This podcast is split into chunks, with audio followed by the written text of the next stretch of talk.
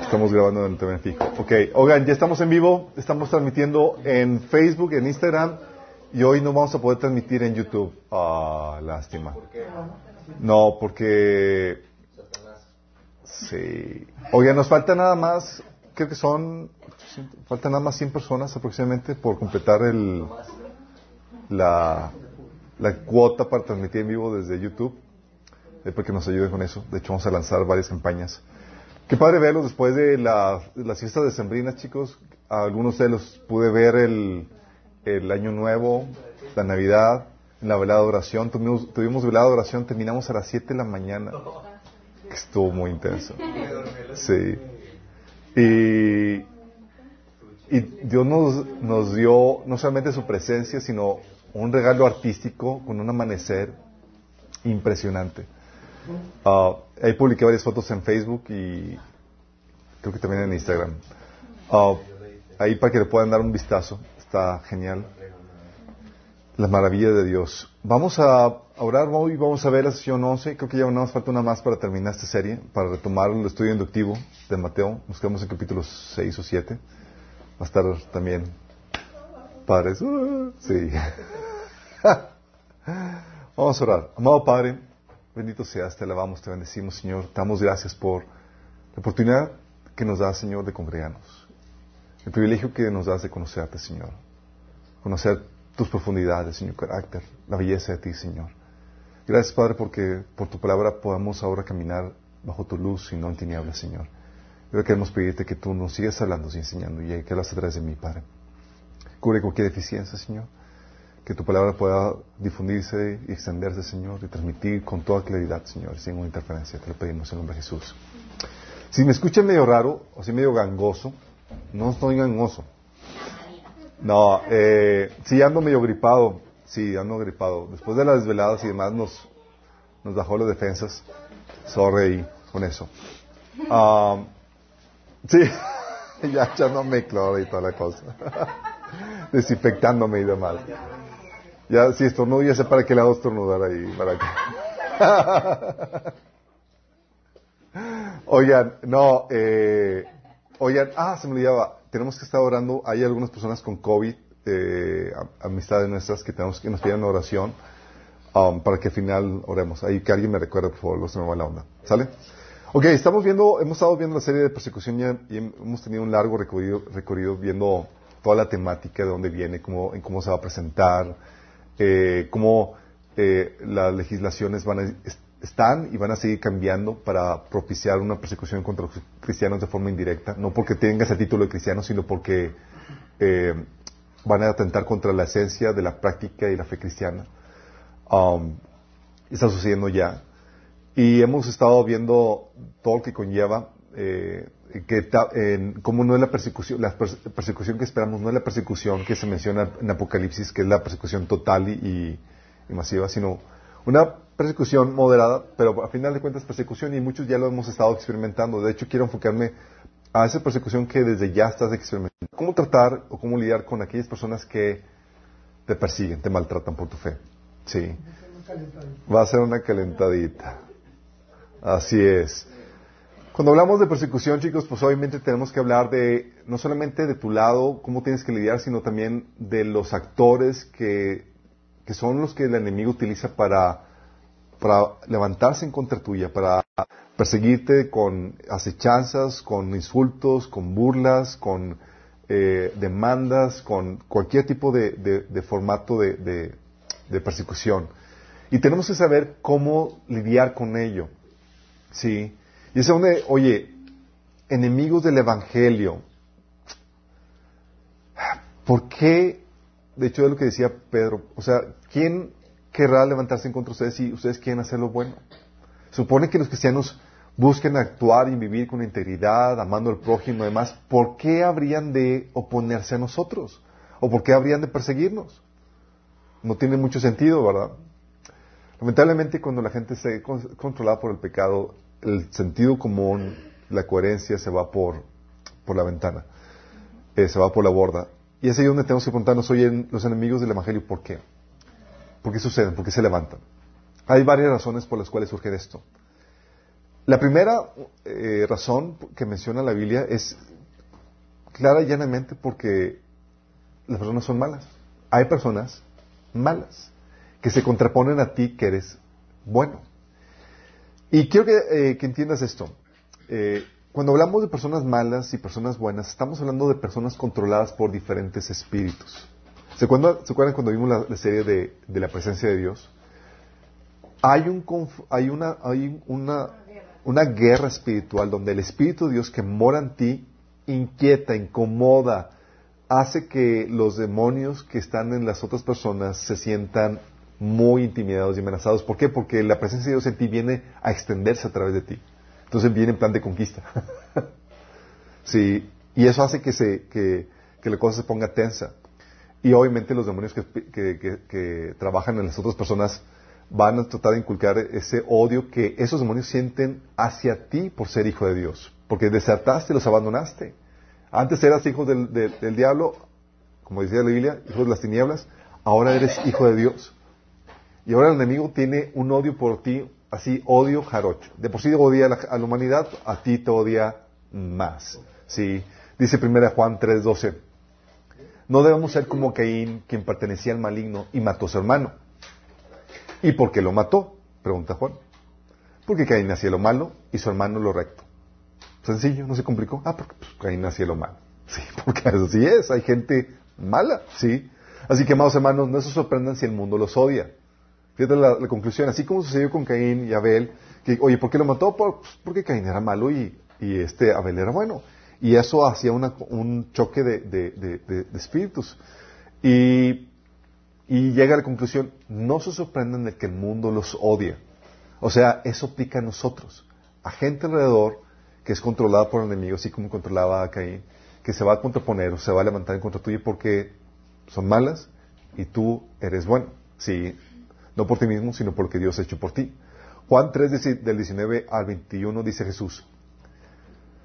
Dice eh, el, apóstol Juan, dice, esta es la causa de la condenación, que la luz vino al mundo, pero la humanidad prefirió las tinieblas a la luz, porque sus hechos eran perversos.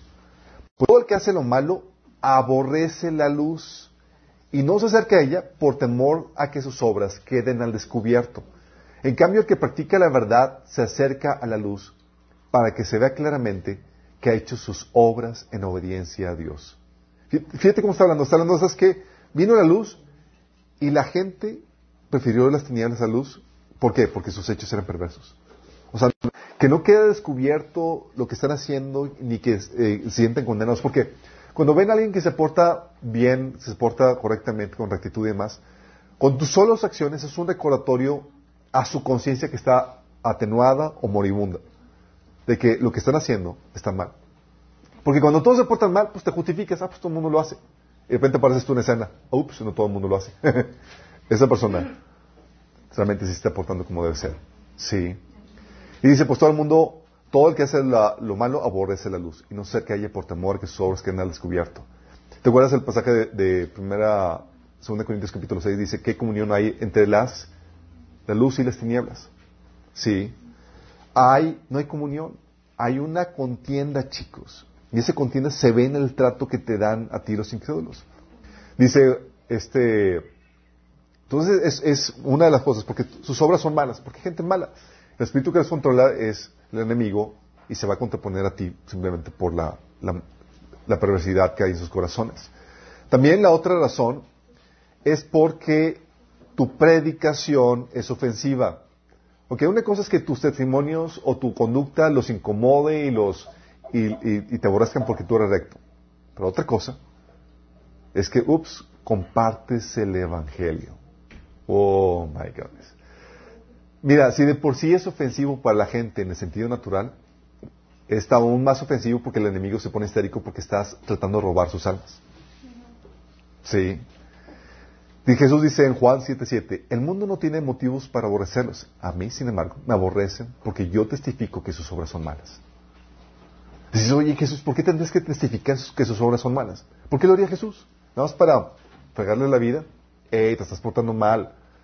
No, porque el llamado del Evangelio es un llamado al arrepentimiento. Y si te estoy invitando al arrepentimiento, tengo que decir de qué tienes que arrepentirte. ¿Sí? Y eso testifica que tus obras, que ciertas cosas que haces, que estás haciendo mal, tienes que dejarlas de hacer.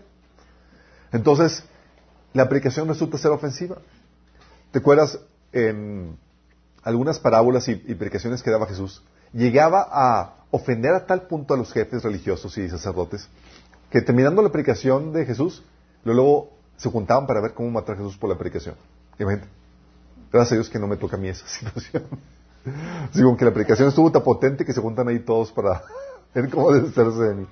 Dice Mateo 21 del 46 del 45 al 46. Cuando los jefes de los sacerdotes y los fariseos oyeron las parábolas de Jesús, se dieron cuenta de que hablaba de ellos. Buscaban entonces la manera de arrestarlo, pero temían a la gente porque estaba, este le consideraba un profeta. Qué fuerte. O sea, tal en punto que inquietaba la predicación de Jesús que, que buscaban deshacerse de él. Sí. ¿Te acuerdas el episodio cuando Jesús compartió en una sinagoga a todos los judíos ahí en la sinagoga? Oye, hay gente que dice, eh, ah, Jesús predicaba y que sus enemigos y que solamente incomodaba a los, a los eh, sacerdotes y líderes religiosos. No, Jesús incomodaba a todos por igual. ¿sí? Entonces, compartiendo esa situación, dice, eh, predicando Jesús en la sinagoga en Lucas 4, 28, 29, dice, al oír esto, después de que compartió la palabra, este Jesús, dice, los, todos los que estaban en la sinagoga se enfurecieron. ¿Tú crees que nada más había líderes religiosos en la sinagoga? Eran todos. Sí. O sea, en vez de recibir una ovación porque, wow, la palabra de sabiduría, de exhortación y demás, se enojaron. ¿A qué punto? fíjate, le dice, se enfurecieron. Entonces se levantaron, lo expulsaron del pueblo y lo llevaron hasta la cumbre de la colina sobre la que estaba construido el pueblo para tirarlo por el precipicio. Por su aplicación, chicos. Y a veces nos quejamos de que no, es que me hizo mala cara porque con la aplicación que dije. Dale gracias a Dios que no te agarraron para tirarte. Dice, pero él pasó por medio de ellos y se fue. Obviamente fue una liberación milagrosa que, Dios hizo con Jesús. Pero esta fue la reacción, chicos. O sea, ¿por qué se levantan enemigos? Porque simplemente es el mensaje incomoda, enoja, ¿sí? ¿Qué hace? Pues no solamente con mi testimonio te recuerdo que hay que hacer lo bueno y, que, contrasta tu, comportamiento eh, eh, pecaminoso, sino también con mi predicación, con nuestra predicación, con, con el predicar del Evangelio, incomoda a la gente. De hecho, Pablo mencionaba que, el Evangelio es ofensivo. ¿Sí? Y a veces hoy queremos que quitarle eso ofensivo al Evangelio cuando es imposible. El Evangelio va a ser ofensivo, va a ofender a los pecadores y tiene que ser así para que la gente pueda reconocer que, su condición, eh, que, su condición de pecado y, sus creencias están equivocadas y tienen que volver, a, tienen que volver al Señor. Pues es lo que hace el Evangelio, predica, hey, tu conducta y tus creencias están equivocadas, tienes que volver a Dios y cambiarlas. ¿Sí? También se levantan enemigos porque eres diferente. Ups, no me que me salté eso. Ay, me lo salté. Bueno, ahí faltó un punto. Porque eres diferente. ¿Por qué diferente? El mundo tiene la, la situación, chicos, en donde a todos los que se comportan diferentes a, ellos, tratan de hacerlos volver al redil. Si no eres como ellos, te van a vituperar, te van a hacer, te van a insultar. ¿Por qué? Porque lo que están haciendo es que te quieren convertir de vuelta. Y una forma de hacerlo es por medio de la presión. Sí, te van, a, te van a ridiculizar, te van a insultar. Dice 1 Pedro 4 del 4 5 que no es, de soñarse que sus amigos de la vieja vida se sorprendan de que ustedes ya no participan en las cosas destructivas y eh, descontroladas que ellos hacen. Por eso los calumnian. Pero recuerden que ellos tendrán que enfrentarse con Dios, quien está listo para juzgar a todos, tanto vivos como muertos. Fíjate, como ya no caminas como ellos, ¿qué pasa? Te calumnian. Empieza la persecución. Porque ya no andas como ellos. ¿Sí? Y la intención detrás de esto, la intención de Dios, es Digo, la intención de Satanás con esta presión es que cedas a la presión y te vuelvas a ellos otra vez. Sí. Por eso te ridiculizan y demás. Dice eh, Jesús en Juan 17, 14. Yo, yo les he entregado tu palabra y el mundo los ha odiado porque no son del mundo, como tampoco yo soy del mundo. Consecuencia de que te entrega Dios su palabra, que te lleva a actuar y a vivir una vida diferente, es que el mundo te aborrece. Porque eres diferente. Eh, franca y llanamente, pues nada más por eso. No te comportas como ellos. Eres el bicho raro. ¿Ya les ha tocado? Nada más porque... ya se han sentido, ya les ha tocado persecución por ser bichos raros, por ser la minoría, por ser los que, los que se comportan diferente. Sí. Bueno, también puede venir la persecución porque, por envidia. Sí. Envidia. ¿Qué nos pueden envidiar a nosotros? Envidia. Nuestra paz. Nuestra belleza interior.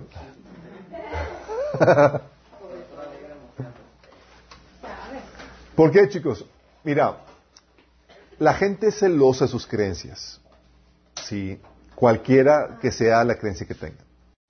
Y si tú logras hacer que la gente te ponga atención a ti, y aunque se conviertan, la típica reacción es que sientan envidia que te hacen caso a ti y no a ellos. ¿Sí? Te hacen caso a ti en contraposición a ellos. De que chino, o sea, le hicieron caso.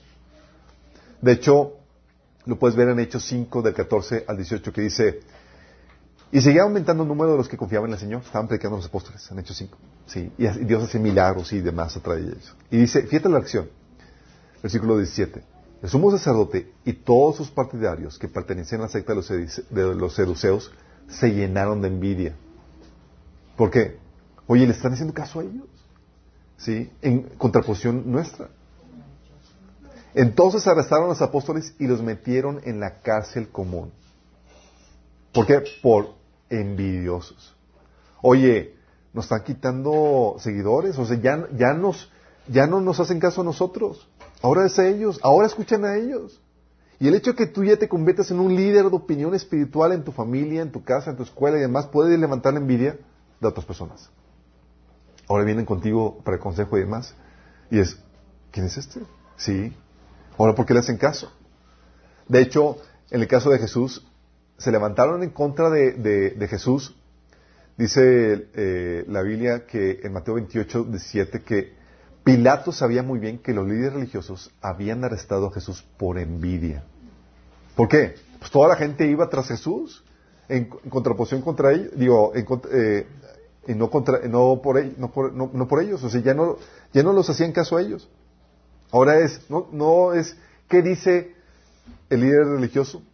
No es que dice el sacerdote, ahora es, ¿qué dice Jesús? Y eso los hacía, les enfurecía, los llenaba de envidia. ¿Cómo es que ahora le hacen caso más a Jesús que a ellos? Entonces, la envidia puede ser un factor por el cual la gente se volca en contra tuya. ¿Por qué? Porque ahora con el servicio que Dios te da, con el mensaje que Dios te da y por el estilo de, vida que Dios te da, ahora te puedes convertir en, una, en un líder de opinión al, cual la gente acude. Y eso hace que la gente se sienta llena de envidia. Sí. ¿Les ha tocado algo de eso? La otra es por desechar sus tradiciones. Uh. desechar sus tradiciones. Mira, cuando viene el Evangelio, viene y hace, trae una reforma radical, no solamente a tu vida, sino a la cultura donde, donde estás. Y lo que viene a hacer la Biblia es que viene a reformar todo para que todo se pegue al fundamento, que son las escrituras. Pero lamentablemente somos personas de tradición, chicos. Y todos tenemos tradiciones que, cargamos, formas en que hacemos las cosas, que no vienen en la Biblia. ¿Sí? O que se contraponen a lo que viene en la Biblia. Y tú te empiezas a hacer cosas que se salen fuera de la tradición. Uh, ¿Desechaste la tradición de los padres? Uh, ¿Desechaste la tradición de la, de la denominación? Uh, sí. Fíjate lo que pasó con, Marcos 7, en Marcos 7, con eh, Jesús y sus discípulos. Dice, así que los fariseos y los maestros de la ley le preguntaron a Jesús, ¿por qué no siguen tus discípulos la tradición de los ancianos en vez de comer con manos impuras? ¿Te acuerdas que los pescó, los pescaron comiendo en un campo con manos sucias? Manos impuras es manos sin lavarse, no es porque estaban agarrando cosas que no habían, e, era manos cochinas, ¿sale? Sí, Y Jesús aprovecha, ¿sí? Porque estaban diciendo, ¿cómo rompe la tradición de los ancianos? Y así va a llegar gente contigo a reclamarte cómo rompiste la tradición de la familia. Ya no eres de tal religión. O estás negando la tradición. O llegan contigo y estás rompiendo la tradición de la iglesia. ¿Cómo lo, o sea, no se están haciendo las cosas como, como se acostumbra a hacer? Y le preguntas, dame la Biblia. No te pueden decir nada en la Biblia porque son tradiciones. Show me the Bible. De hecho, me, me regaló Edith una, una taza que dice, ¿cómo dice amor? Es verso capítulo y versículo, por favor. Donde, oye, si vas a reprender y esto, que no sea en base a tradiciones, es que sea en base a cuestiones de la palabra de Dios. Y si me vienes a traer esa reforma, y porque dejaste la tradición, o porque te contrapones a, o si dejas de seguir, tradiciones que se contraponen a la palabra de Dios y se levantan en contra tuya. Sí. Decía Juan 9:16. Algunos de los fariseos decían, este tal Jesús no viene de Dios porque trabaja en el día de descanso. ¿Qué está haciendo Jesús? Violentando una tradición. ¿Sí? No, malinterpretando el pasaje del día de descanso, ellos estaban histéricos porque Jesús estaba, estaba violentando la aplicación que ellos tenían del día del sábado. A pesar de que tenían, tenía Jesús la evidencia en sus frutos de que Dios estaba respaldando lo que estaba haciendo. Juan 5, 18 dice, entonces los líderes judíos se esforzaron aún más para encontrar una forma de matarlo, porque no solo violaba el día de descanso, sino que además decía que Dios era su padre con lo que se hacía igual a Dios. O sea, querían matarlo porque estaba violando su interpretación sí, de, cómo, del día de, descanso. En Hechos 19, del 25 al 27, ¿se acuerdan el caso con Diometrio? Que era una persona que trabajaba las, los ídolos de la diosa Afrodita o esta, ¿cómo se llama? Artemisa Dice, se dirigió a sus colegas, compañeros de, de, oficio, y decía, caballeros, ustedes saben que nuestra riqueza proviene de este negocio. Pero como han visto y oído, este tal Pablo ha convencido a mucha gente al decirles que los dioses hechos a mano no son realmente dioses. Y no solo los ha hecho en, lo ha hecho en Efeso, sino por toda la provincia. Por supuesto que no, no solo hablo de la pérdida del respeto público por nuestro negocio, también me preocupa que el templo de la gran diosa Artemisa pierda su influencia y que Artemisa, esta magnífica diosa adorada en toda la provincia de Asia y en todo el mundo, se, se le despoje de su gran prestigio.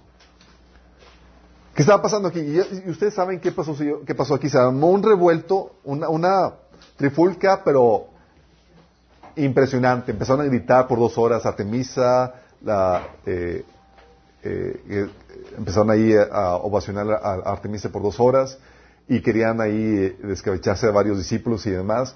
¿Por qué? Porque es lo que viene a hacer el, Evangelio. El Evangelio viene a reformar tus creencias y tus tradiciones. Y tú al abandonar creencias o reformarlas o aplicarlas o irte destructivamente a la Biblia, vas a producir en tu vida oposición. Aquí ya le han tocado, chicos. Que porque dejaste la tradición de que, ay, eres de lo peor ya. Pero eso se da, chicos, no solamente porque dejaste la tradición católica, aún tradiciones cristianas. A mí me dijeron que porque dejé la tradición de mi mamá, porque dejé la religión de mi mamá. ¿Por qué? Porque llega, e, eso, eso pasa. O sea, empiezas en tu esfuerzo por renovar tu mente y afirmarte y, y, y eh, basarte exclusivamente en la Biblia. ¿Qué resulta? Empiezan a levantarse personas porque abandonas sus tradiciones. ¿Sí? A veces pesa más la tradición, chicos, que la palabra de Dios. Y la devoción por la tradición aún es más fuerte. Entonces tú, oye, tú te quieres apagar a la Biblia y de repente se te van encima. ¿Sí? No quieren escuchar. No quieren escuchar. Y te ven así como que, ¿cómo se te ocurre? Y empiezan a... Cristianos de mucho tiempo, más empiezan a hacer cosas diferentes y demás. Y dices, oye, ¿qué pasa? Es algo normal, chicos. Sí, es algo normal, somos gente de tradición y muchas veces hay cosas que aceptamos y recibimos como si fueran Dios sin nunca verificar las bases. Sí, no solamente personas católicas, otras religiones, aún, aún entre cristianos. Entonces, oye, quieres reformarlo y demás, y es como que, ¿cómo, haces esto? Bueno, es parte de lo que ocasiona la, persecución. Entonces, son cinco puntos. A mí me faltó uno, el que les había comentado. ¿Sale? Ah, pero en medio de esta persecución, que ustedes, muchos de ustedes ya han empezado a vivir y demás, tenemos que tener en cuenta la perspectiva espiritual de las cosas. Y es aquí un repaso de lo que hemos visto en Mente Renovada. Porque, oye, la gente empieza a maltratarte, empieza a acusarte, empieza a levantarse en contra tuya, empieza a insultarte, empieza a atacarte. Y ustedes ya lo han vivido, ¿sí? ¿Cuál es la perspectiva que deben de tener al respecto? Las coronas en el reino. Las luchas, eh, exactamente. Tienes que tener en cuenta que ellos no son nuestros enemigos. Satanás es nuestro enemigo. Ellos son nuestro campo de trabajo. ¿Sí? Porque dice la Biblia en Efesios 6:12 que nuestra lucha no es contra seres humanos, sino contra poderes, contra autoridades, contra potestades que dominan este mundo de las tinieblas, contra fuerzas espirituales malignas en las religiones celestiales. ¿Qué está diciendo? Está diciendo que aunque sea una persona, un ser humano el que te ataca, tu lucha no es contra ellos. Tu lucha es contra el espíritu que está detrás de ellos. Pierdes de vista eso y aparece la guerra. Pierdes de vista eso y ¿contra quién te vas a ir? Contra la persona. Y es la persona que tenemos que rescatar. ¿Sí? Se te pierde la perspectiva espiritual, la batalla ya la perdiste. ¿Sí? Tienes que estar consciente que la lucha es contra el enemigo que tiene esas personas cautivas. Dice 2 Corintios 4:4 que Satanás, quien es el Dios de este mundo, ha cegado la mente de los que no creen. Son incapaces de ver la gloriosa, la gloriosa luz de la buena noticia. No entienden este mensaje acerca de la gloria de Cristo, que es la imagen exacta de Dios. Que dice que Satanás, que es el Dios de este mundo, les ha cegado el entendimiento. Tienes que estar consciente que hay un velo, hay, una, hay un operar espiritual del enemigo que los hace cegarse a la verdad del Evangelio y los lleva a comportarse como hijos de desobediencia por el poder de Satanás. ¿Sí vamos entendiendo, chicos? Entonces tienes que estar consciente de que ellos no son nuestros enemigos, Satanás es el enemigo. Ellos que son cautivos a los que hemos sido llamados, llamados a liberar. Fíjate cómo cambia. De ser ellos los que te, atacan en la persecución, de ser enemigos, se convierten en los cautivos que tú debes de liberar. En la torre. Si que quiere liberarlos. No, tenemos que. Tienes compasión. Dice, ¿te acuerdas el llamado de, de, Pablo? Eh, de Dios a Pablo, le dice en Hechos 26, del 7 al 18, dice Dios, te envío a los gentiles para que les abras los ojos a fin de que pasen de la oscuridad y del poder de Satanás a Dios. O sea, del dominio de Satanás al de Dios. Dice, entonces recibirán el perdón de sus pecados y se les dará un lugar en el pueblo de Dios, el cual es apartado por Afemi. Tú estás diciendo, hey, tu llamado es rescatar a esa gente que está en tinieblas, bajo el poder de, Satanás, a que vengan a ser redimidos. Sí. Dice, por eso el Espíritu Santo está, estuvo sobre Jesús y está sobre la iglesia para hacer esto, lo que dice en Lucas 4, del 18 al 19. Que el Espíritu Señor está sobre mí, por cuanto me ha ungido para anunciar buenas nuevas a los pobres. Me ha enviado a proclamar libertad a los cautivos y dar vista a los ciegos, a poner libertad a los oprimidos a pregonar el año del favor del Señor. La gente está cautiva por quién? Por Satanás. ¿Está cegada por quién? Por Satanás. ¿Está oprimida por quién? Por Satanás. Y tú debes entender eso. Nuestro llamado es irlos a rescatar. Pero pierdas de vista el hecho de que, oye, te están atacando y no ves al enemigo detrás de eso. Bye con Tienes que ver al enemigo detrás de esas personas y a esas personas como, que, como tu campo misionero a quien tú has sido llamado a liberar, a rescatar. ¿Por qué? Porque Dios vino a morir también por ellos para darles oportunidad para salvación, chicos. Tampoco nada más que es por ti. A veces pensamos eso, de que solamente por los relativamente buenos como nosotros. Dice Romanos 5.8 que Dios demuestra su amor para con nosotros en esto. En que cuando todavía éramos pecadores, Cristo murió por nosotros. O sea, nadie se merecía el rescate de Dios, pero aún en nuestro pecaminoso, Dios nos rescató. Galatas 1.13 dice, ustedes ya están enterados de mi conducta cuando pertenecían al judaísmo, cuando pertenecía al, judaísmo, de la furia con la que perseguía la iglesia de Dios, tratando de destruirla. O sea, Pablo, que era un perseguidor, se convirtió en el apóstol más grande, chicos. ¿Sí? ¿Y se acuerdan quién fue el primero que lo cogió? Bajo su tutela. Nadie se atrevía. Decía, no, este tipo si me le junto me va a matar. Bernabé, el buen Bernabé, dijo, ¿sabes qué? sí es cierto, Dios, veo la obra de Dios en ti y lo acogió y lo, llevó en los, en primeros pasos al Señor. 1 Timoteo 1 del 15 al 17, por eso dice Pablo, antes yo era un blasfemo, un perseguidor, un insolente, pero Dios tuvo misericordia de mí porque yo era un incrédulo y actuaba con ignorancia. Pero la gracia de nuestro Señor se derramó sobre mí con abundancia junto con la fe y el amor que hay en Cristo Jesús. Este mensaje es digno de crédito y merece ser aceptado por todos. Que Cristo Jesús vino al mundo a salvar a los pecadores, de los cuales yo soy el primero. Pero precisamente por eso Dios fue misericordioso conmigo, a fin de que en mí, el peor de los pecadores, pudiera Cristo Jesús mostrar su infinita bondad. Así llego a servir de ejemplo para los que creyendo en Él recibirán la vida eterna. Por lo tanto, al Rey eterno, inmortal, invisible, el único Dios, sea honor y gloria por los siglos de los siglos. Amén.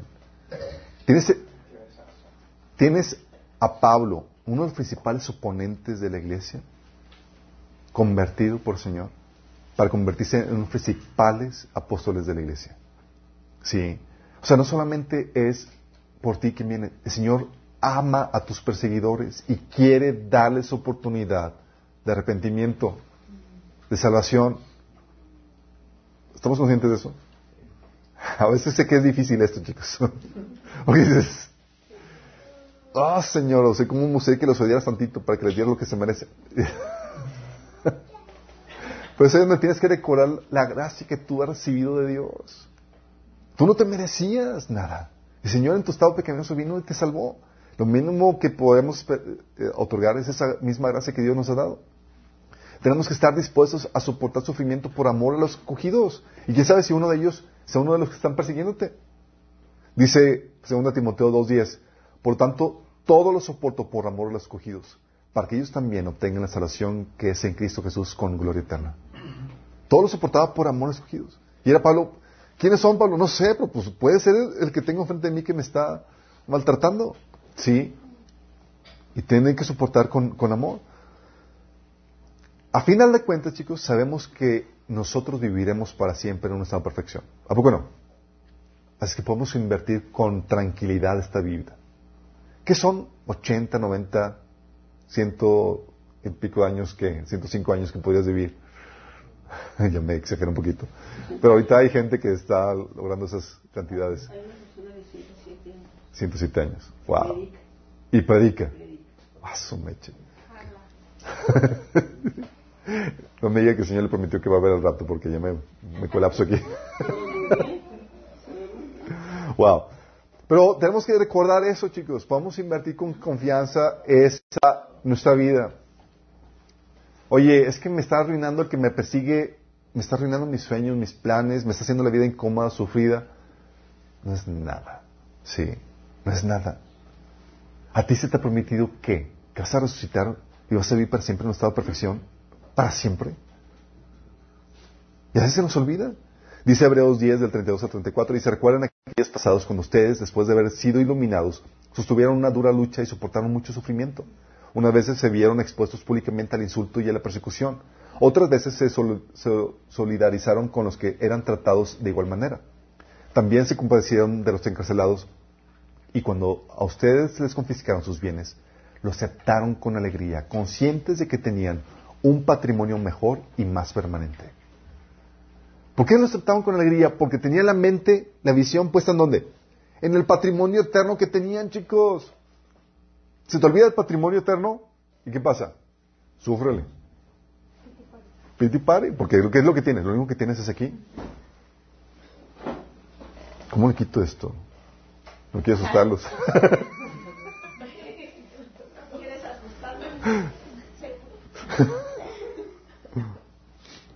ok. Dice, ¿vieron lo que decía Pablo en 1 Corintios, 1 Corintios 15, del 29 a 58? Dice Pablo, le voy a leer algunos versículos. Si los muertos no serán resucitados, Pablo está hablando, dice, ¿y para qué nosotros a, para qué nosotros a todas horas pondríamos en peligro nuestra vida? Pues juro, amados hermanos, que todos los días enfrento la muerte. Es tan cierto como el orgullo que siento por lo, por lo que Cristo Jesús, nuestro Señor, ha hecho en ustedes. ¿Y qué valor hubo en luchar contra las fieras salvajes, esa gente de Éfeso, si no habría resurrección de los muertos? Y si no hay resurrección, comamos y vivamos que mañana moriremos. Luego más abajo dice, pero gracias a Dios, Él nos da la victoria sobre el pecado y la muerte por medio de nuestro Señor Jesucristo. Hablando de que sí hay resurrección. Por tanto, mis amados hermanos, permanezcan fuertes y constantes. Trabajen siempre para el Señor con entusiasmo. Porque ustedes saben que nada de lo que hacen para el Señor es inútil. Fíjate lo que está hablando. Está hablando Pablo de que, oye, he desgastado mi vida, me he arriesgado, he pasado situaciones de peligro de muerte y he enfrentado situaciones muy desagradables. ¿Con qué propósito? Si no hay resurrección de los muertos, como dice en el versículo 19, si nuestra esperanza en Cristo es solo para esta vida, somos los más dignos de lástima de todo el mundo. Sí, porque a veces el Señor nos lleva a una vida sufrida por amor a los escogidos. Pero el Señor nos recuerda, hey, es tantito. Sí, tú eres rico, tienes una vida eterna. Segunda Tesalonicenses 1 del 3 al 6 dice, Así que nos sentimos orgullosos de ustedes ante, ante, las iglesias de Dios por la perseverancia y la fe que muestran al soportar toda clase de persecuciones y sufrimientos. Todo esto prueba que el juicio de Dios es justo y por lo tanto Él los considera dignos de su reino por el cual están sufriendo. Dignos de su reino, chicos. Ese reino en donde tú y yo vamos a resucitar o vamos a ser transformados en un cuerpo glorificado para disfrutar de la creación de Dios en comunión con Dios en un estado de perfección. Sí. Es lo que anhelamos, es lo que se nos ha prometido. Y por eso sabemos que esas pequeñas tribulaciones nos añaden un mayor peso de gloria. Pero a veces se nos olvida. Y nos pesa más la tribulación que el peso de gloria. Estás siendo tribulado, es que está terrible la tribulación. Y amor, y le dices, oye, brother, hay peso de gloria. Fíjate el peso de gloria. La tribulación está enorme, estoy sufriendo. Está la piti pare bien, bien ¿Por qué? Porque se nos olvida el peso de gloria. Dice 2 Corintios 4, del 16 al 18. Por tanto, no nos desanimamos, al contrario, aunque por fuera nos vamos desgastando, por dentro nos vamos renovando día tras día. Pues los sufrimientos ligeros y efímeros que ahora padecemos producen una gloria eterna que vale muchísimo más que todo sufrimiento. Así que para algunos esta palabra de sufrimientos ligeros y efímeros no concuerda con su realidad. Al menos que los compares con la gloria eterna. Cuando comparas con la gloria eterna, dices, son una nada lo que estamos sufriendo aquí. Sí. Y adquieren la verdadera perspectiva. Pero cuando lo comparas con las glorias eternas, pero si, no sabes cuáles son las glorias eternas y lo que Dios ha preparado para ti, pues obviamente lo que sufres aquí se te va a hacer, se te va a magnificar. Pero Pablo hablaba acerca de esto, de que la gloria eterna vale mucho más que todo sufrimiento. Así que no nos fijamos en lo visible, sino en lo invisible, ya que lo que se ve es pasajero, mientras que lo que no se ve es eterno. Esto que se ve está por acabarse. Por eso Jesús nos decía en Mateo 5 del 10 al 12, dichosos los perseguidos por causa de la justicia. Pero lamentablemente, nosotros en vez de vivir esta dicha, la vivimos como si fuera una desgracia. ¿Sí les ha tocado? No hemos, soy el único que a veces hemos hecho piti pari cuando no deberíamos. Dichosos los perseguidos por, por, causa de la justicia, porque el reino de los cielos les pertenece. Dichosos serán ustedes cuando por mi causa la gente los insulte, los persiga y levante contra ustedes toda clase de calumnias. Alégrense y llénense de júbilo, porque les espera una gran recompensa en el cielo. Fíjate lo que está hablando. Te está, recordando, hey, las glorias eternas. Podemos gozarnos por eso. Entonces, oye, tienes a la persona que te persigue y demás, te, está causando sufrimiento, y tú, gozoso. Porque ves toda cuestión espiritual, ¿verdad? sí. ¿Cómo se desarrolla ese nivel, chicos? ¿Cómo se desarrolla? Con la práctica. ¿Se acuerdan? Los carriles mentales, los patrones de pensamiento se tienen que desarrollar. Entonces dice, Egipto te quiero llevar madurez y permite tribulaciones y persecución en tu vida para que aprendas a gozarte, porque te forza a gozarte, porque la única manera que puedes es pasar victoriosamente esa, situación. Porque o te hundes en la depresión y en la autocompasión, o pasas victoriosamente con la perspectiva eterna que Dios te da. Por eso dice 1 Pedro 3, 14, pero aun si sufren por hacer lo correcto, Dios va a recompensarlos. Así que no se preocupen ni tengan miedo de las amenazas. Dice 2 Timoteo 2, 12, si sufrimos, también reinaremos con Él. Todas esas tribulaciones nos añaden un mayor peso de gloria. Y si ganamos esas armas que nos persiguen, ellas serán nuestra honra y corona cuando estemos con Cristo. Imagínate. ¿Te imaginas? Fíjate, mucha gente no está dispuesta a soportar sufrimiento por la causa de Cristo. No, a muchas iglesias no se nos enseña, no se nos enseña eso. Y por eso personas que, oye, sufren en su matrimonio porque su esposo es medio áspero, eh, medio ogro y demás en su trato y, o su esposa, ¿sí? Porque no es cristiano. Muchos piensan, oye, pues es que Dios quiere mi comodidad, mi bendición. Cuando lo que Dios quiere es que tú te conviertas en un representante, en alguien que trae a esa persona a los pies de Cristo. Pablo decía, ¿cómo sabes tú si no vas a, ocasionar la salvación de tu pareja? En 1 Corintios capítulo 7. Dice, ¿cómo sabes? Si es que me estás causando sufrimiento, dice, no puedes sufrir un poquito por causa, por amor a los elegidos. ¿Cómo sabes si tu esposo o tu, o tu esposa va a ser una elegida? Sí, y si se convierte, ellos van a ser tu gloria, tu corona. Vas a presumirlos en el cielo. Y se lo vas a poder machacar por la eternidad. Tú estás aquí porque. porque Tú estás aquí por mí. Primera Tesalonicenses 2 del 19 al 20 dice. Le vas a poder decir, te lo dije. dice Pablo, Primera Tesalonicenses 2 del 19 al 20. Después de todo, ¿qué es lo que nos da esperanza y alegría? ¿Y cuál será nuestra orgullosa recompensa y corona al estar delante del Señor Jesús cuando Él regrese? Son ustedes. Sí, ustedes son nuestro orgullo y nuestra alegría. Fíjate, Pablo está hablando de que Él se iba a presentar con toda la gente que pudo traer al Señor. Dice, ellos son mi corona, mi orgullo. Me voy a presentar con el Señor. El Señor, ellos están aquí por causa de mí. Que para que tú puedas hacer lo mismo. Porque puedes hacer precio. Y tal fue uno o dos, pero a veces pagar el precio por una persona es enorme, pero un alma lo vale. Sí, lo vale, nos hace el efecto que, va a traer y aparte te, va a añadir gloria eterna. Dice, por eso Jesús, después de lo que el Señor hizo, eh, su redención con nosotros, dice, aquí me tiene con los hijos que Dios me ha dado. ¿Por qué? Porque al pagar el precio, el sacrificio y demás, viene esa cosecha de hijos espirituales personas que vienen a los pies de Cristo, pues, que se convierten en tus hijos espirituales. Isaías 53, 11, aplique también para ti. Dice, cuando vea todo lo que se logró mediante su angustia, quedará satisfecho. Y a causa de lo que sufrió, mi siervo justo hará posible que muchos sean contados entre los justos. Eso aplica también para ti.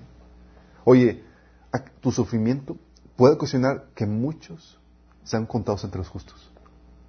Porque respondiste como debe ser, con amor, con benignidad, Sí, pagaste el precio, no huiste de la situación y descartaste a estas personas para los pies de Cristo. Oye, si no se entregan, si no se convierten, tú tienes la confianza y el consuelo de que Dios hará justicia. Dice 2 Tesalonicenses 1 del 6 al 8. Una palabra de Pablo, de Pablo de consuelo a los de Tesalonicenses que estaban pasando una tribulación. Dice, Dios que es justo pagará con sufrimiento a los que los hacen sufrir ustedes y a ustedes que sufren les dará descanso lo mismo que nosotros. Esto sucederá cuando el Señor Jesús se manifieste desde el cielo entre llamas de fuego con sus poderosos ángeles, para castigar a los que no reconocen a Dios ni obedecen el Evangelio de nuestro Señor Jesús. Dice que el Señor va a pagar con sufrimiento a los que los hacen sufrir. Oye, no se convierten. No me preocupa. Dios es justo y va a dar el merecido pago por lo que hicieron. Sí, dice Romanos 2 del, 6, del 4 5. ¿No te das cuenta de lo bondadoso, tolerante y paciente que es Dios contigo? ¿Acaso eso no significa nada para ti? ¿No ves que la bondad de Dios es para guiarte que te arrepientes y abandones tu pecado? Pero eres terco y niegas a arrepentirte y abandonar tu pecado. Por eso vas acumulando un castigo terrible para ti mismo. Pues se acerca el día de la ira, en el que se, se manifestará el justo juicio de Dios. ¿Por qué? Porque lo que era intencionado para la salvación de ellos, te puso a ti para que muestres ese amor sufrido, ese, ese, compartir la palabra de Dios. No se convierten, el Señor es justo. Eso viene a, traer mayor condenación. Sí. Sí. Pero no sabemos, y eso no es lo que esperamos, pero sabemos que o se salvan para nuestra corona, nuestra alegría, ¿sí? O como quiera se va a hacer justicia. ¿Cómo, vamos ¿Cómo debemos de reaccionar, chicos, ante la gente que nos persigue?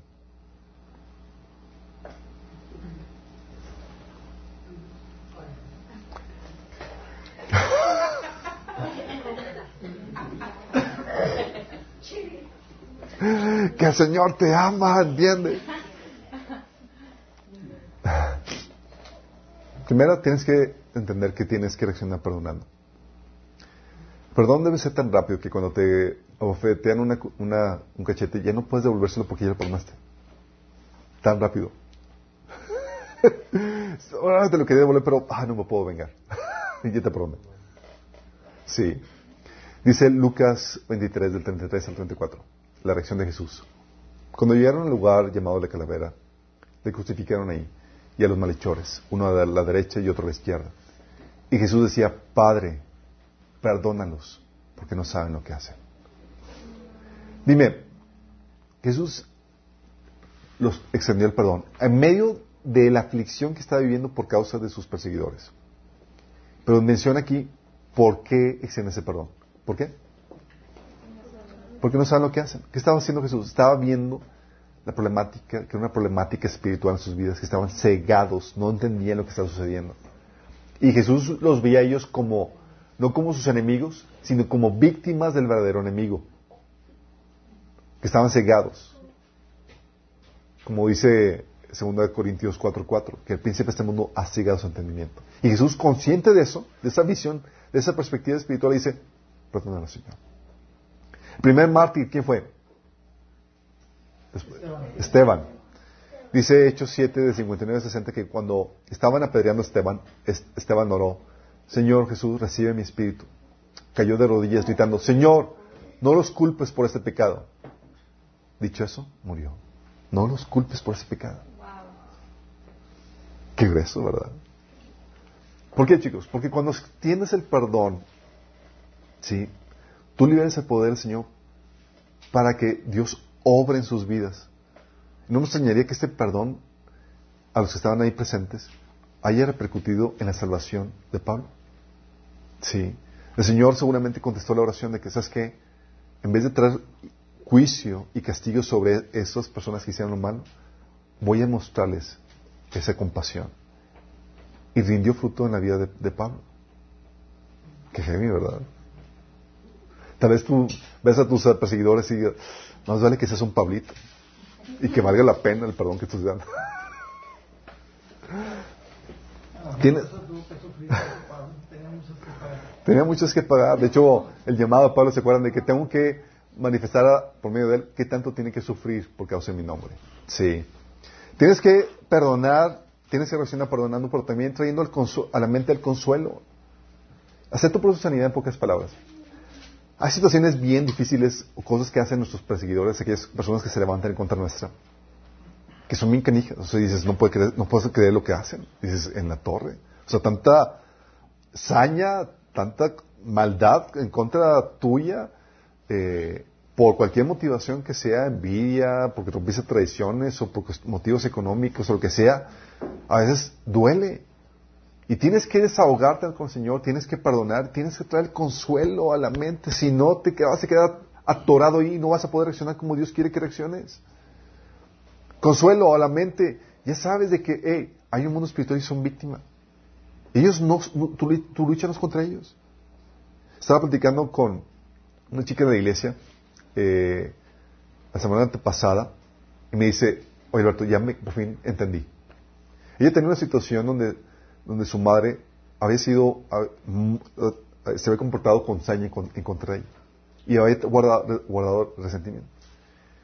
Y ya le habíamos ayudado a tener consuelo de Dios y demás de que no es ella, sino es el enemigo y demás. Pero nomás no caía el 20 hasta que ella tuvo una plática profunda con su mamá, en donde su mamá se dio cuenta, donde se dio cuenta que los episodios así de saña, ella no lo recordaba porque era una situación donde Satanás entraba en operación en contra de ella. Imagínate. Y al darse cuenta de eso dice, dice, por fin entendí que no es mi mamá, sino es el enemigo en ella. Y que tan pronto entendí eso, me sentí liberada, se quitó todo dolor, vino el consuelo de Dios. Y nosotros, por fin. Se lo que te habían dicho, sí, pero parece que Dios me decía, me decía ella, tuvo que venir a decir, ándale, ya te lo voy a presentar así claro y evidente para que, para que no batalles. Tienes que traer a la mente el consuelo. 1 Pedro 3, del 13 al 14 dice, ahora bien, ¿quién querrá hacerles daño si ustedes están deseosos de hacer el bien? Pero aún si sufren por hacer lo correcto, Dios va a recompensarlos. Es un consuelo, chicos. Hoy estoy sufriendo por ser el correcto, Señor. Mire cómo sufro. me porto bien y me va mal. Y el Señor dice, ¿y tu recompensa no vale? Digo, porque hay una recompensa, ¿te acuerdas? Y tú, no. El Señor viene a arruinar las pitiparis, sí.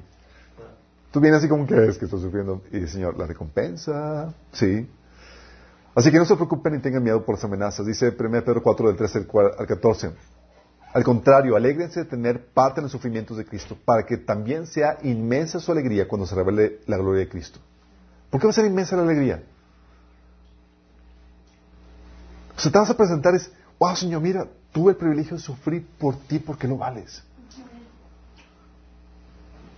Sí.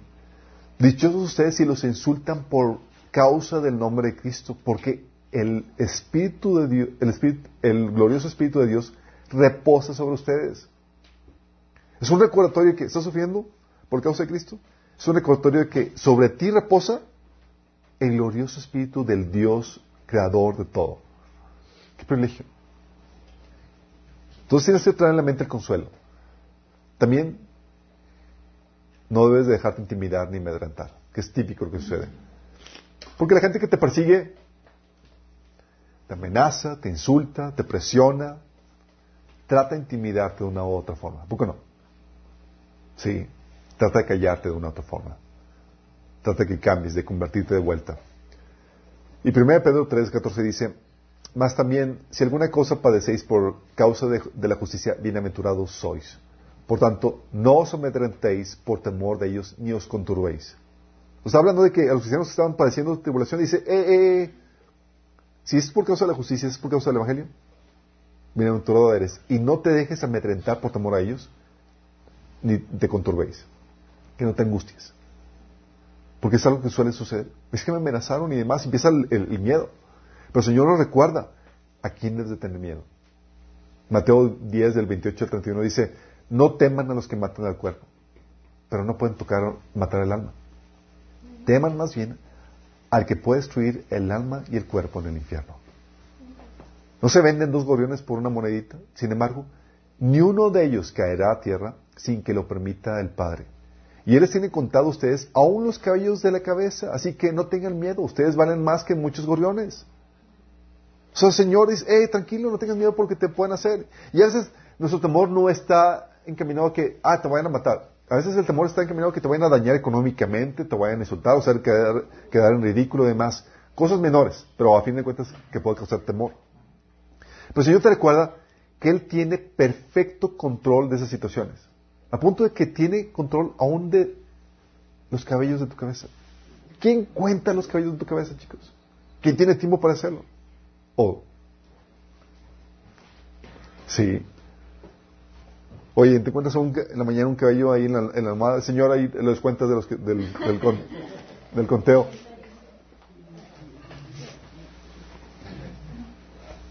Señor te recuerda que no tienes por qué temer, que el Señor tiene control de eso. Oye, es que si me van a dañar económicamente, hey, tengo el control. O sea, un gorrión no va a caer sin que yo lo permita.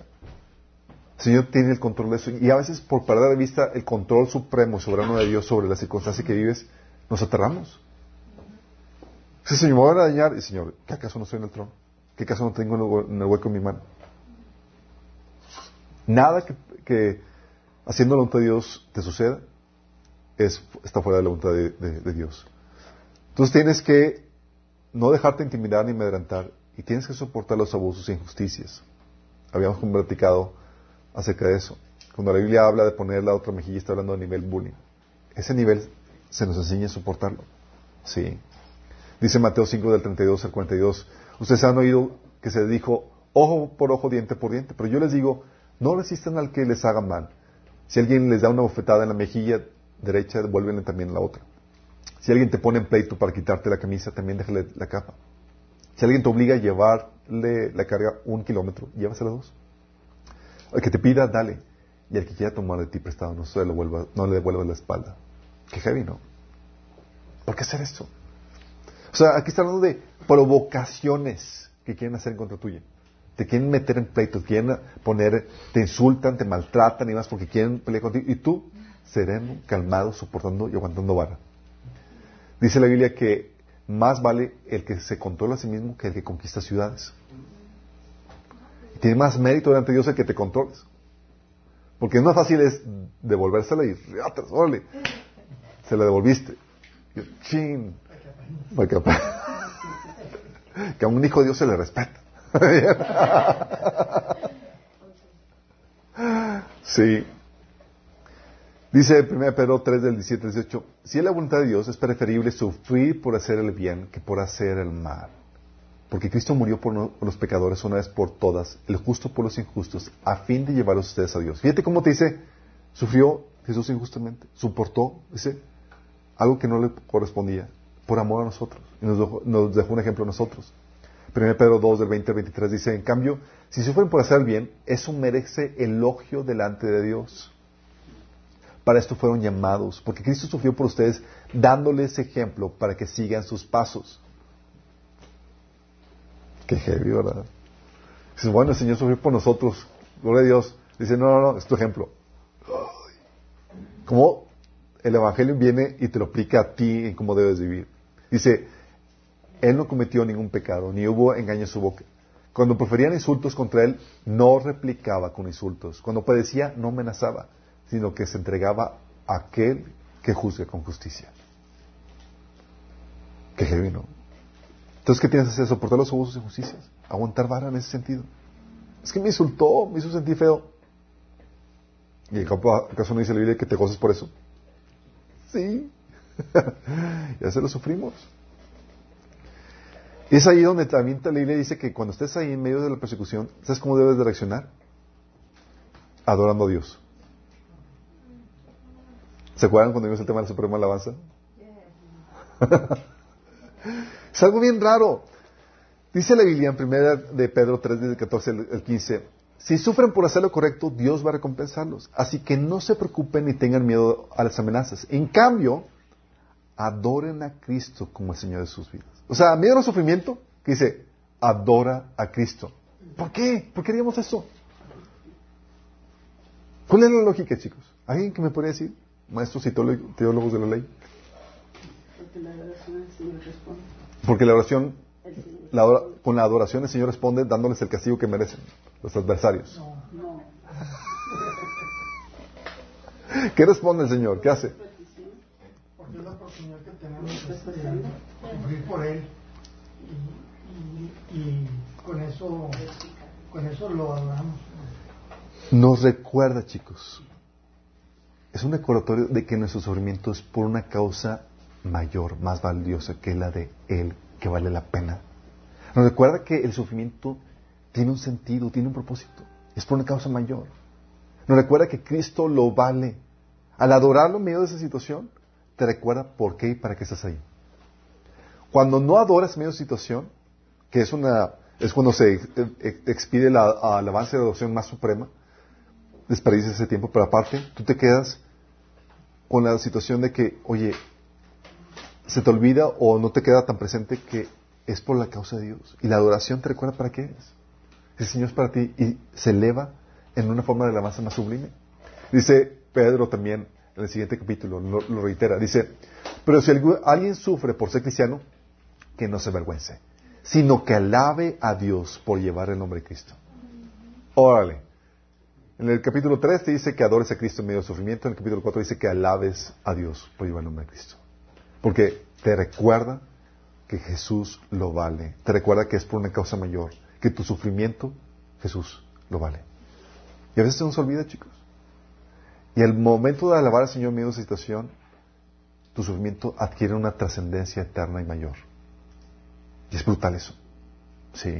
¿Se acuerdan cuando estaba de esa alumno que les platicado cuando vimos la situación de, de fue de la situación de Joshua cuando la perdimos que el Señor se le llevó obviamente era una situación de oye pues era aplicar todo lo que sabíamos sacar las herramientas de todos los que ya saben que Señor que aplicamos aquí para sobrevivir a esta situación sí y típicamente el consuelo llega enseñándote Señor cómo eso obra para tu bien ¿cierto? Pero Señor, esta vez, en ese episodio, creo que no fue Joshua, fue el último episodio, fue el Señor hizo ver, me dio el, consuelo que me dio fue, yo lo valgo. Adórame a mí. Sí, yo valgo la pena de tu sufrimiento. O sea, ya salte tu, de tu enseñamiento que tienes, donde todo gira alrededor de ti, es cómo va a beneficiar, Señor, cómo va a trascender, cómo va, va es, no, no, no. Ahora te llevo a un punto donde es por una causa mayor. Ya no eres tú. Y no se trata de ti, se trata de Cristo, se trata de Dios, el creador de todo. Y Él lo vale. Y eso, el alabanza miedo de esta situación, te ayuda a entender, sí, Señor, es por ti, lo vales. Y es ahí donde se genera la, alabanza más sublime de, parte de, nuestra parte para Dios. Entonces tienes que orar de lo que dice la Biblia que tienes que hacer en esos episodios. También tienes que, y eso es algo que se nos olvida a veces, orar por ellos. ¿Por qué orar por ellos? Supone, te, orar por ellos te recuerda, eh, eh, no estoy sufriendo en mano, estoy sufriendo porque estoy, porque tú eres mi campo misionero. Sí, porque quiero ganarte para los, para los pies de Cristo. No te estoy devolviendo, estoy el, el, el, no estoy poniendo el otro cachete en mano, no estoy siendo venido contigo en mano, estoy haciéndolo porque quiero tu alma. Dice Mateo 5 del 43 al 45, ustedes han oído ama a tu prójimo y odia a tu enemigo, pero yo les digo, amen a sus enemigos, lloren por quienes los persiguen. Fíjate, dice, ora por quienes? Por tus perseguidores. Señor, pero me cae muy mal y no sabes todo lo que me he hecho. No se lo merece. No se lo merece. El orar por los que te persiguen te recuerda el propósito de tu sufrimiento, que es alcanzar a esa gente que está siendo cautivo por, el enemigo. Te recuerda que el enemigo no son ellos, sino Satanás. Y le da trascendencia a tu sufrimiento. Oye, ¿me estás portando mal? Es que cada maltrato que me das es un recordatorio que tengo que orar por ti. El enemigo, cada vez que lo maltrato, ahora más. Ándale, sigue, sígueme maltratando y voy a aumentar mi oración. Sí.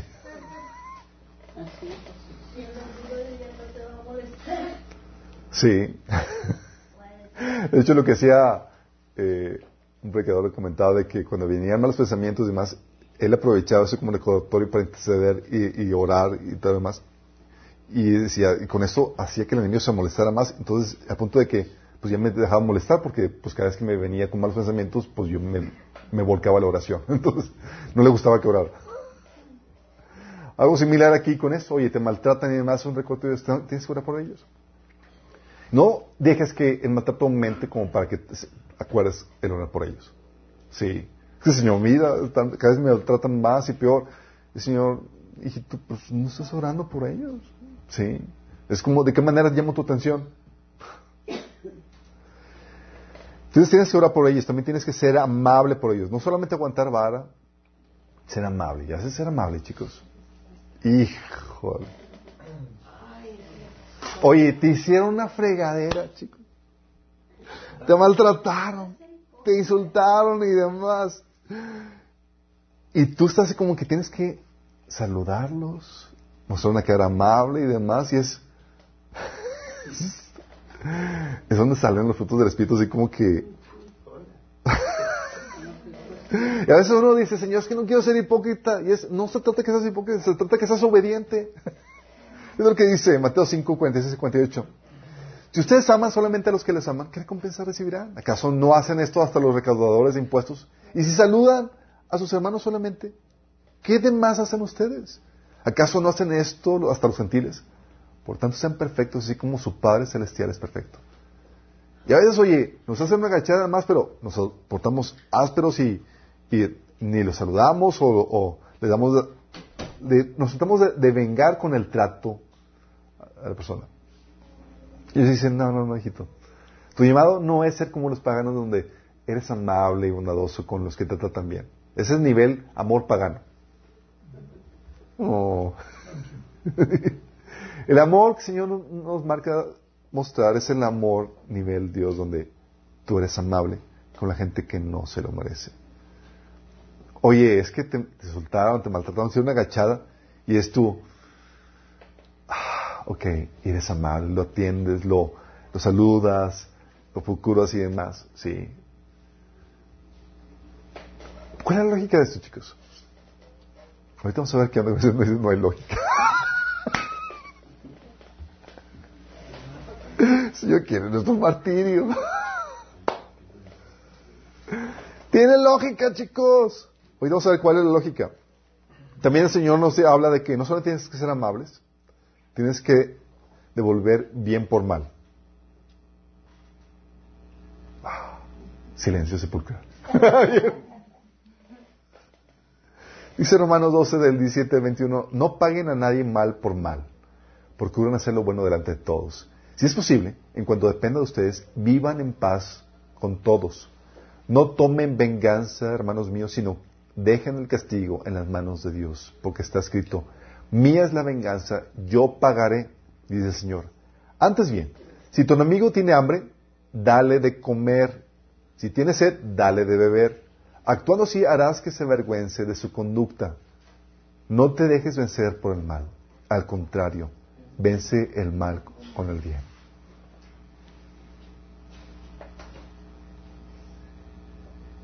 No escucho ningún amén. Estamos. Dice 1 Pedro 4, 19.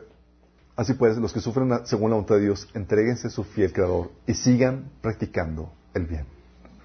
Te vengas. Es, a ti te corresponde seguir amando. Oye, es que me trató mal y más. Tienes la oportunidad de bendecirlo, de ayudarlo de una forma u otra. Hazlo. ¿Por qué?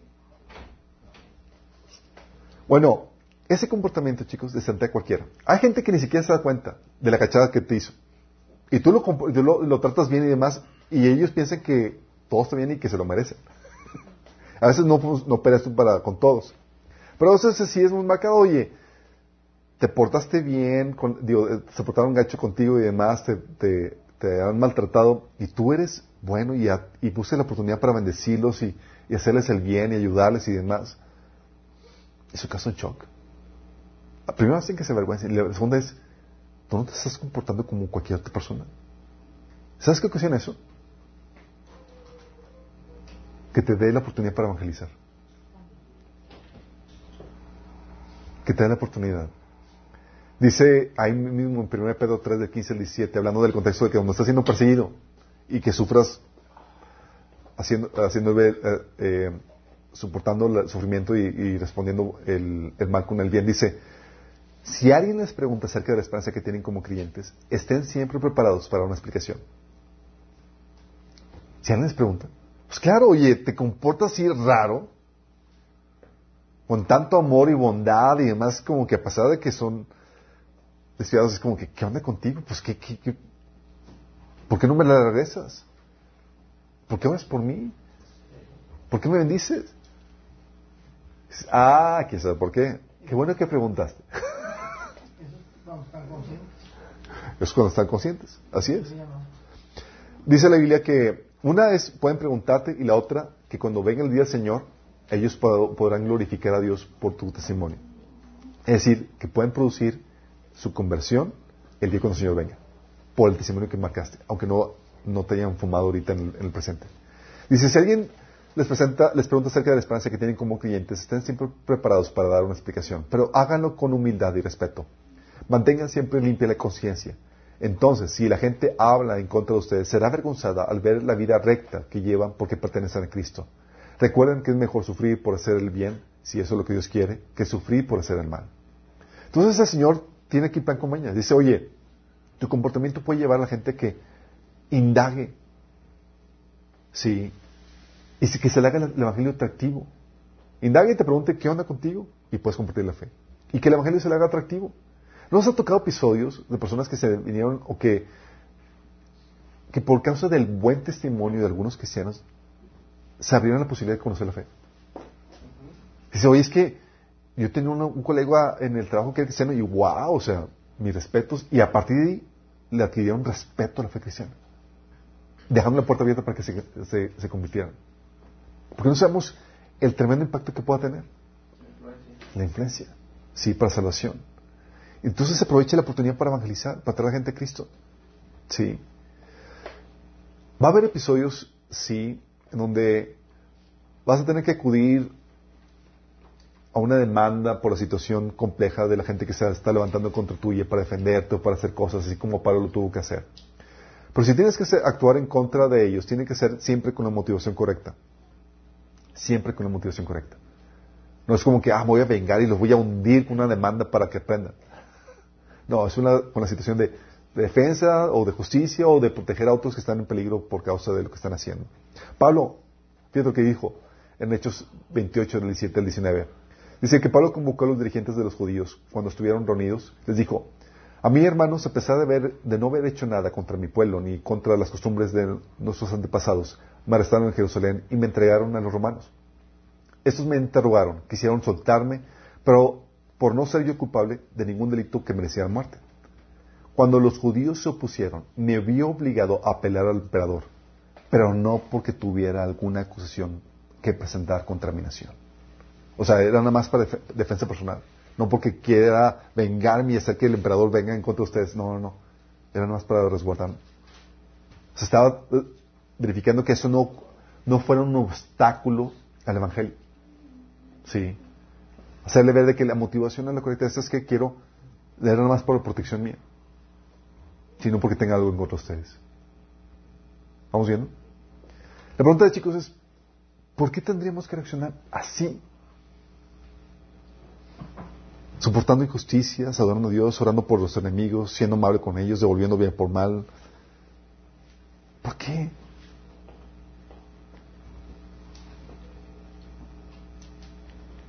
Estamos en deuda con Cristo. Porque estamos en deuda con Cristo.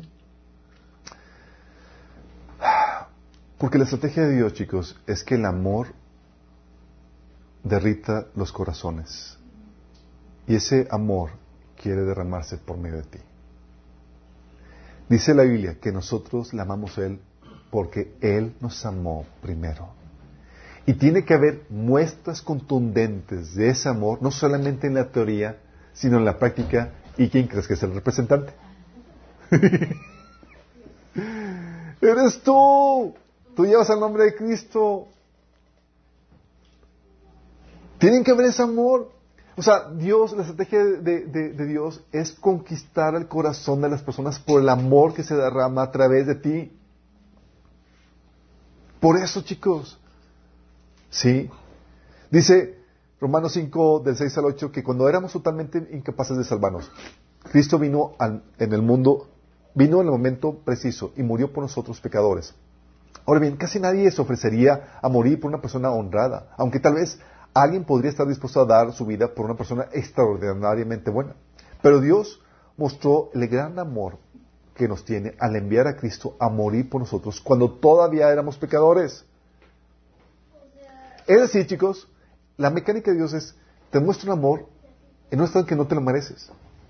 En tu estado pecaminoso, de rechazo además, llega el Señor y dice, te amo, mira lo que estoy haciendo por ti. Y con eso conquista nuestro corazón. ¿A poco no se han sentido inmerecedores de la gracia de Dios? completamente. Pero eso conquista tu corazón. ¿Y sabes qué hace el Señor? Repite el proceso, chicos.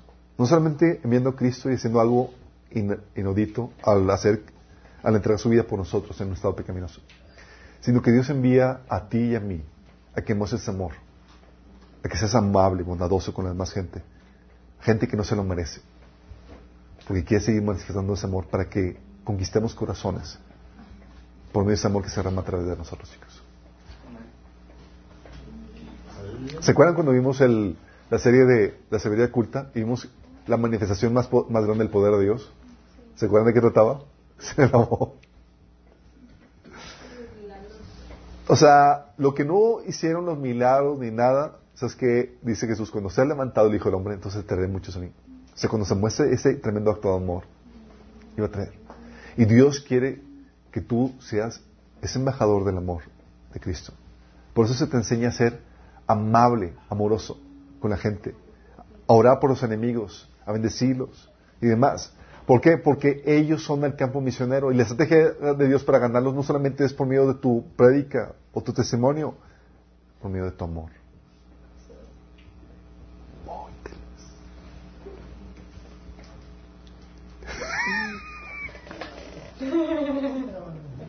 ya, valió.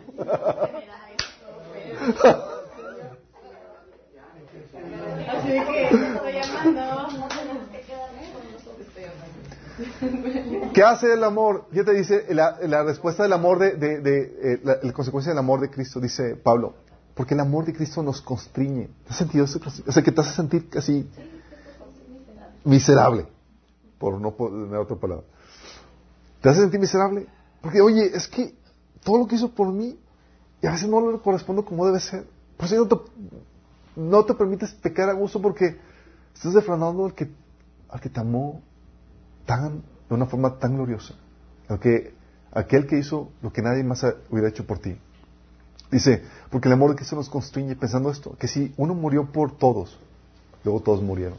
Es decir, porque yo sé que Cristo murió por mí, me estado ahora, me siento me siento obligado a dar mi vida por Él. Dice, y por todos murió para que los que viven ya no vivan para sí, sino por aquel que murió y resucitó por ellos. Eso es lo que ocasiona. Gana su corazón. La estrategia de Dios es esa, chicos, de conquistar a la doncella, no intimidarla.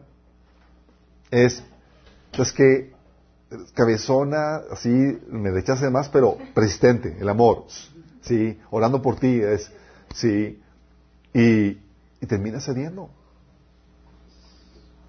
Qué heavy, ¿verdad? Dice 2 Corintios 12, del 14 al 15, Jesús aplicando la misma estrategia con las iglesias. Dice Pablo, miren que por tercera vez voy, a, eh, por tercera vez estoy listo para visitarlos y no les seré una carga, pues no me interesa lo que ustedes tienen, sino lo que ustedes son. Después de todo, no son los hijos los que deben ahorrar por los padres, sino los padres para los hijos. Así que de buena gana me gastaré todo lo que tengo y hasta yo mismo me desgastaré del todo por ustedes. Si los amo hasta el extremo, ¿me amarán menos? ¿Qué está haciendo Pablo? Estaba, se voy a demostrarles el amor y más, porque quería conquistar sus corazones. ¿Qué? Es lo que Dios quiere hacer, chicos. Dios sabía la composición del corazón del ser humano. Sabía que correspondemos a lo que nos da. Y el Señor nos ordena amar al Señor sobre todas las cosas. Pero sabía que el mandato no iba a ser suficiente. Entonces, ¿qué el Señor hace? Nos da una muestra de amor inmerecido, con lo cual conquista nuestro corazón. Y esa muestra de amor inmerecido se sigue repitiendo por medio de ti hacia tus perseguidores. Tú eres ese embajador, ese representante de Cristo. Porque como vimos en el proceso de la visión espiritual, en Consuelo, ¿cuál es la estrategia? ¿Qué es lo que Dios tiene en mente cuando ves eh, a tus perseguidores? El Señor te recuerda que ellos no son tu enemigo, sino que Satanás es tu enemigo. Y ellos son los reos, camino al juicio eterno, a los cuales hay que liberar. ¿Cómo los vamos a liberar? Con el poder del amor de Cristo fluyendo a través de ti. Aparte de la predicación y el testimonio. ¿Sí? Entonces, ¿cómo debes reaccionar con, contra los, tus perseguidores? La estrategia es ganarlos para Cristo. No siempre se va a lograr. ¿Sí? Pues sabemos que Dios va a ser justo. Si no se logran, simplemente acumula, acumulan mayor castigo sobre sus vidas. Pero a ti no debe quedar el testimonio de Dios para sus vidas. Dice Dios que Dios, soportando con mucha paciencia los objetos que, era, eh, que eran de ira, se soportó con mucha paciencia esa gente. O sea, le demostró su paciencia, su amor, antes de mandarlos a juicio. Y esa paciencia y amor queda de la mano atrás de ti. De tal manera que cuando estén delante del juicio, ante el trono de Dios, no hay excusa de que no hubo quien fuera testimonio para sus vidas de parte de Dios. Tal vez no se conviertan, pero tú habrás sido ese profeta de parte de Dios que les demostró ese amor. Quien adoró por ellos, quien estuvo a la brecha por ellos. Quien dice, yeah. Esa es la idea, chicos. Nuestra lucha no es contra carne y sangre. Y tenemos que tener bien claro cuál es el propósito por el cual Dios nos puso aquí. No somos el pueblo de Israel, llamado a construir una nación, un gobierno teocrático y destruir las naciones. No ahorita. Nuestro llamado es conquistar a las naciones por medio del Evangelio y el amor de Dios que se arma atrás de nosotros. Oramos. Amado Padre Celestial, damos gracias, Señor. Porque tú nos das, Señor, la estrategia. Y nos recuerdas, Señor, la razón por la cual tú pusiste aquí tu iglesia, Señor. Y al entender la razón, la, la motivación, Señor, el propósito por el cual tú nos dejaste aquí, podemos entender que todas tus ordenanzas, Señor, concuerdan. ¿Por qué tenemos que ser amables y bondadosos contra nuestros enemigos? Porque ellos son la razón por la cual tú nos has dejado aquí, Señor, para alcanzarlos para ti, para salvarlos, Señor. Señor, que podamos ser esos emisarios, esos representantes tuyos que se comportan como Cristo aquí en la tierra, Señor. Con la disposición a sufrir, Señor, por causa de aquellos que heredarán la salvación, Señor. Te pedimos, Señor, que tú nos des esa fortaleza, Señor, ese amor que se requiere, Padre. Que no pongamos nuestra mira en las cosas terrenales, sino nuestra gloria eterna, Señor. Siendo que podamos invertir esta pequeña vida, este pequeño lapso de vida que tenemos, Señor, para compartir los sufrimientos de Cristo en esta fase, Señor, para luego compartir las glorias, las increíbles glorias que tendremos con Cristo cuando Él venga, Señor. Que tengamos siempre en cuenta, Señor, esas promesas que tú nos has dado, Señor. Te lo pedimos en el nombre de Jesús. Amén.